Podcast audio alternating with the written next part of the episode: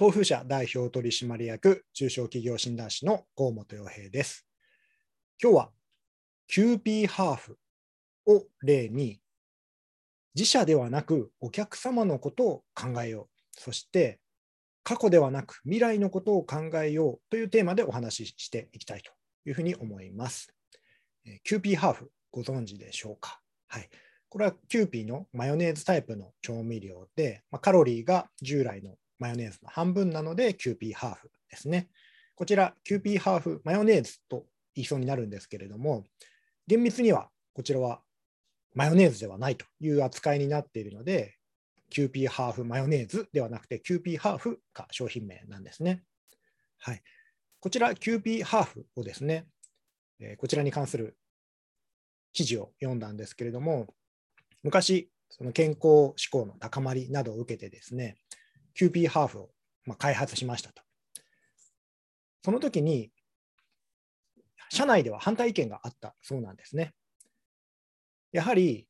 キューピーマヨネーズが本来のマヨネーズであって、いくら健康志向とかカロリーを減らしたいという需要があるからといって、その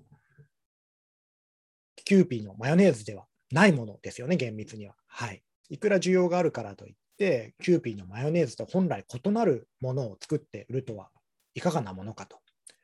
ブランド価値が損なわれるんではないか。あと単純に味もやはり一般のマヨネーズの方が美味しいので、え、これでキューピーの商品は美味しくないなと言われたり、ブランド価値落ちてしまうんではないか。マヨネーズの評判が落ちてしまうんではないか。我が社のブランドが下がってしまうんではないかっていうのは、っていう懸念がキュービーハーフの発売時にはあったそうなんですね。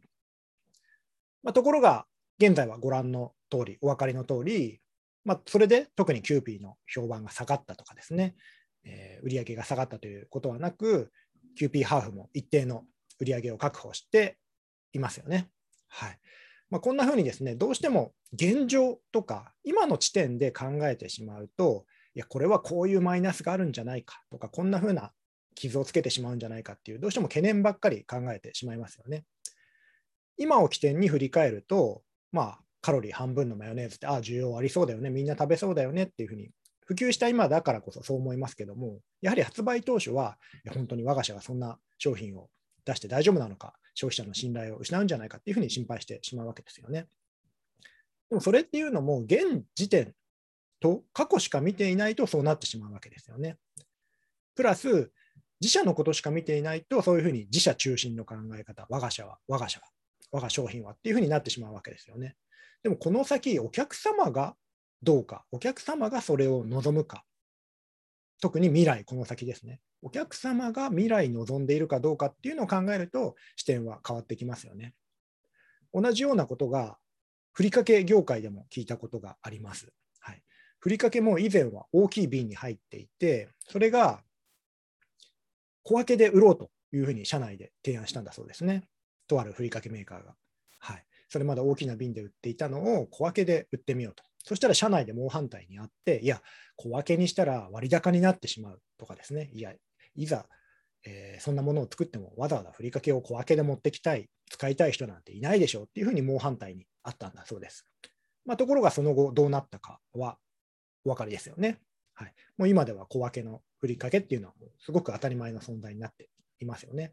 これも、いや、そんなの割高になっちゃって売れないよとか、えー、それはダメだよっていうのは、その会社視点のことでしかなくて、お客様視点っていうのがなかったわけですよね。で今思うと、私もですね、え、高級化粧品ブランドに勤めていたんですけれども、当時ですね、ネット販売を始めるかどうかっていうのがすごく問題になって議論になっていたんですね。で、その後結局始めたんですけれども、ネット販売を始めるにあたってですね、当初はそのデパート、百貨店との兼ね合いというのがすごく気にされていました。百貨店の売り場にある意味売り場を出してもらっている、出させてもらっている立場でしたので、それをネット販売を始めたら、その売り上げを奪ってしまうことになる。百貨店に顔が立たない、百貨店から嫌われるんじゃないか、売り場を追いやられるんじゃないか、だからネット販売はしない方がいいんじゃないかっていうような視点があったんですね。まあ、それはそれでもちろんビジネスの流通の理屈からしたら当然のことなんですけれども、でもお客様からしたら、それは単純に百貨店以外でも買えるチャンネルが増える、買える場所が増えるっていうのは嬉しいこと、プラスのことですよね。でも私たちは現状と過去ですね、今までの商売のやり方にばかり気を気を取られていたので、なので、いや、百貨店に申し訳がつかないからやめとこうとか、え始まっても、いや、百貨店に申し訳ないから新発売は発売を遅らせようとか、限定品は売らないでおこうみたいに考えていたんですね。まあ、もちろんそれはそれでやむを得ない面もあるんですけれども、えー、未来のこと、そしてお客様のことを考えると、ネット販売やる理由になっていたんではないかなというふうに思います。はい、今回は QP ハーフを例に、過去のこととか自社のことを考えるんではなくて、これまでじゃなくて、これから、そして自社だけではなくて、お客様のことを優先的に考えようというテーマでした。はい、ではまた次回もお楽しみに。